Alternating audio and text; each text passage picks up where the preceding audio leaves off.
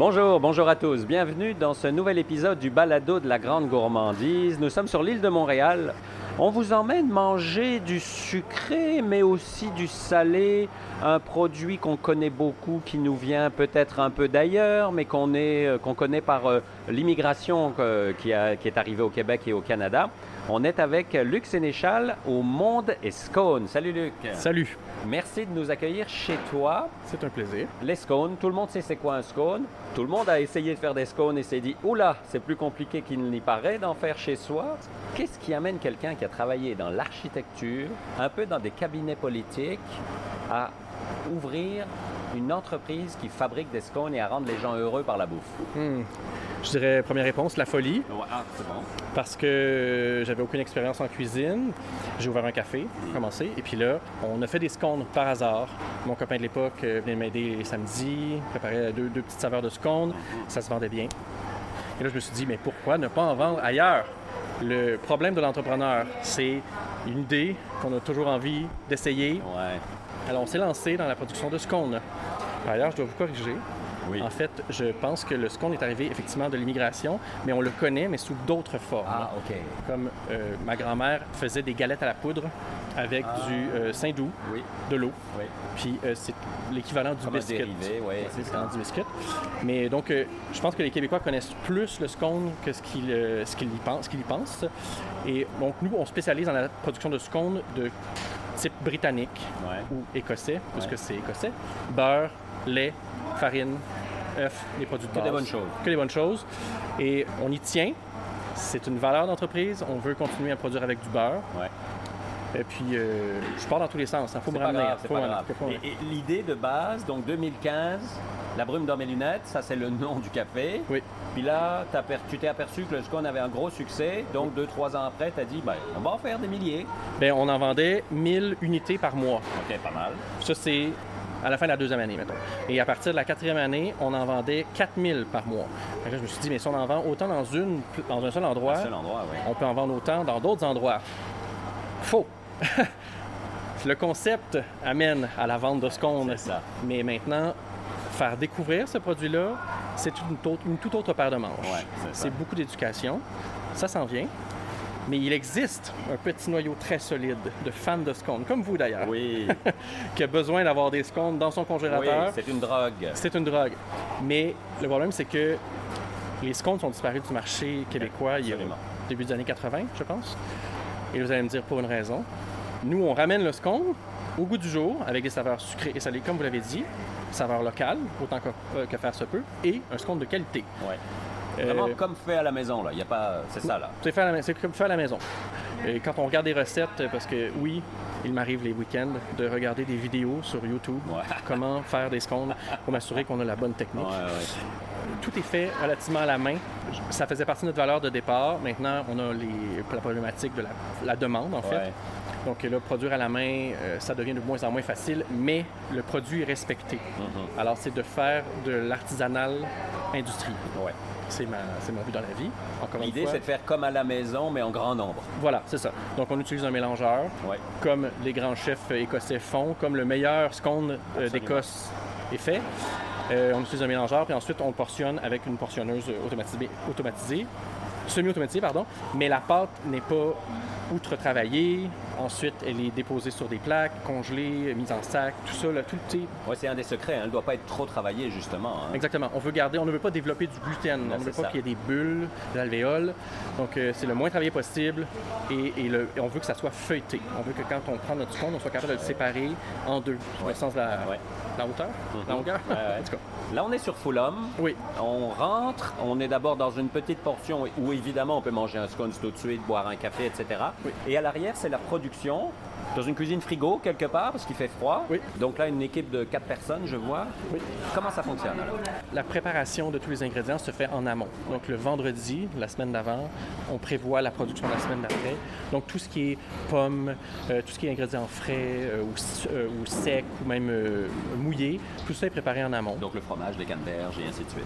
On les cube, on les tranche, on les hache, on, prépare les, les, mélanges mouillés dans des, dans des chaudières, même chose avec les mélanges mélanges secs.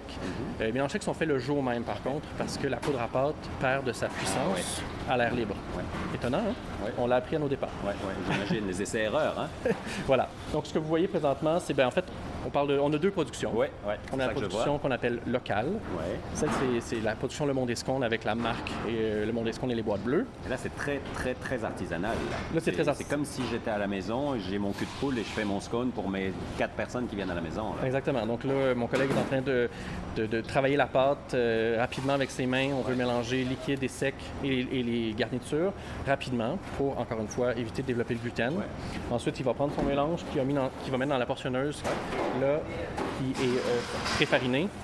Et là, euh, c'est un jeu de petites manivelles. La pâte est écrasée contre une paroi. Ensuite, il y a des couteaux qui remontent, des couteaux redescendent. Oui, les couteaux redescendent. Et c'est pour cette raison que les scones sont passés de rond à hexagone. Oui, hexagone. Ouais. Ça aussi. Qui n'enlève rien euh, à la qualité ou. J'ai passé trois semaines à ne pas dormir en me disant mais qu'est-ce qu'on fait à notre produit? Mais pourtant, ils poussent mieux, on les travaille moins.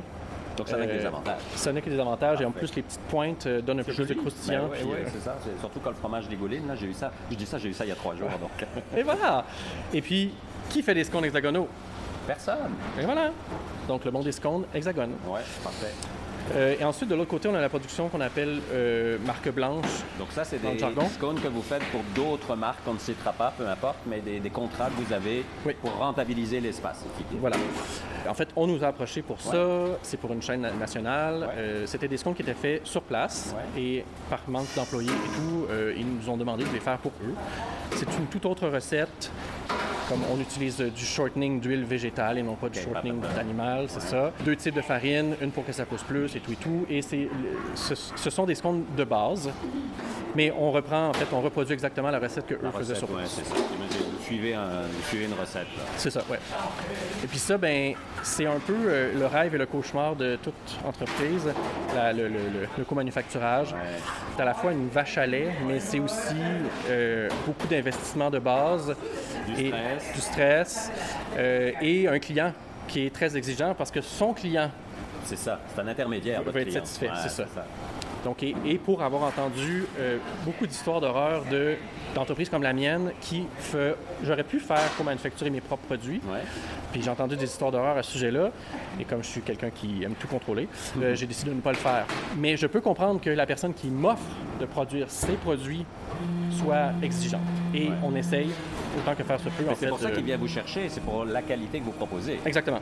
Et puis, euh, on a commencé, en fait, on a proposé un produit qui était à base de beurre, parce que je dis, je ne veux pas faire de la cochonnerie. Et il avait un budget, j'imagine, euh, tout ça rentre en ligne de compte. Exactement. Mais là, le prix était trop élevé à cause du beurre. Le beurre a doublé ah depuis deux ans. On le voit tous à l'épicerie, là. Et, oh! Oui, voilà. Le 7,99 pour une livre de beurre. Minimum, oui. Minimum. Et là, en fait, on a trouvé un terrain d'entente. On ne fait toujours pas de cochonnerie. Ça ne fait pas partie de mes valeurs. Là, ils sont tous en train de préparer la recette crue, si j'ose dire. Ils portionnent l'étape d'après. Différents clients. Donc, euh, différentes journées aussi de production. Il y a des journées où on fait du cuit. Généralement, on fait du cru. Donc là, aujourd'hui, ce sera du cuit, parce qu'on doit euh, fournir euh, différentes épiceries, métro, IGA. Donc là, il met ça sur une échelle de pâtisserie. Il a déposé ses scones sur une plaque, sur les plaques. Ensuite, ces plaques-là sur une échelle. Et cette échelle-là va aller directement dans ce qu'on appelle un surgélateur, un blast dans le jargon.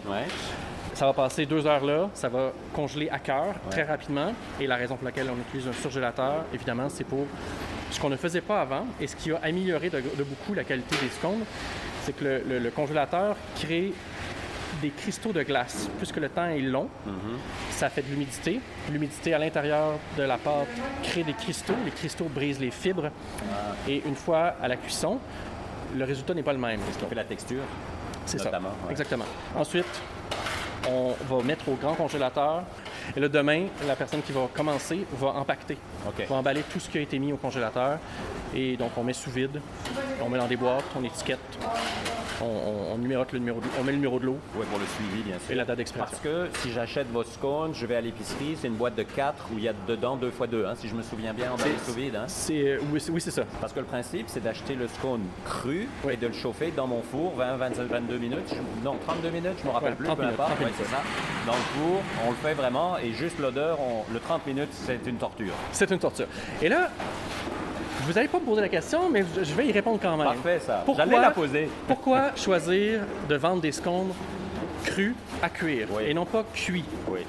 Parce que si vous, si vous remarquez, dans les épiceries, il y a déjà des scones Ben oui, cuits oui.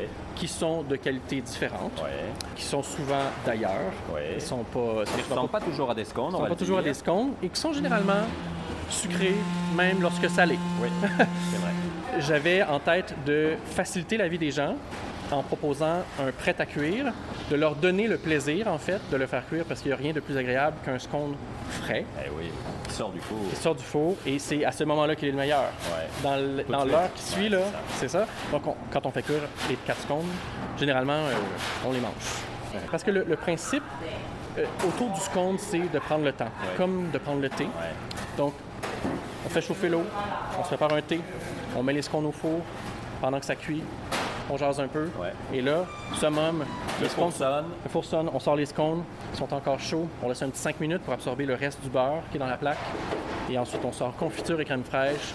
Et là, on entre dans les confidences. Oui. Au début, on fait euh, la petite mise au point. Là, ça longtemps qu'on s'est pas vu. Puis euh, voilà, c'est comme ça que je le voyais. J'ai vraiment imaginé de façon romancée comme Ah, ça c'est bien. depuis le début.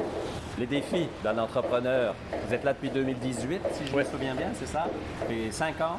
Ouais. Les défis en moins d'une minute, là, parce que je sais qu'on pourra en parler une heure, là.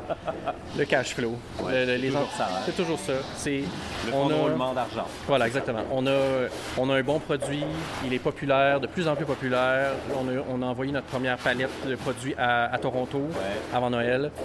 C'est le cash flow. Des clients payent en 30 jours, d'autres en 15, d'autres en 60. Donc on produit en amont, Ah, ça. on avance l'argent, on reçoit.